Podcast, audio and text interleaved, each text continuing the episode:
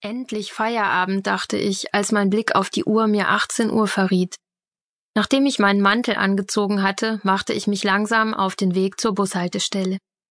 Schon von weitem sah ich ihn, Adonis persönlich, oder zumindest sein kleiner Bruder stand dort. Bestimmt 1,90 Meter, schlanke, aber dennoch muskulöse Figur, dunkelbraune, leicht gewellte Haare. Und wie sah ich heute wieder aus? Das Haar hätte ich eigentlich gestern schon waschen müssen, ausgebeutelte Jeans und den alten Mantel von vor fünf Jahren. Na Prost Mahlzeit. In meinem Aufzug wird er mich bestimmt keines Blickes würdigen. Zu meinem Pech bog da hinten noch mein Bus um die Ecke, so dass ich auch noch mit wackelndem Busen auf ihn zukommen muss. Endlich die Haltestelle erreicht, in den Bus gesprungen, ergattere ich noch den letzten Sitzplatz, und das ausgerechnet ihm gegenüber.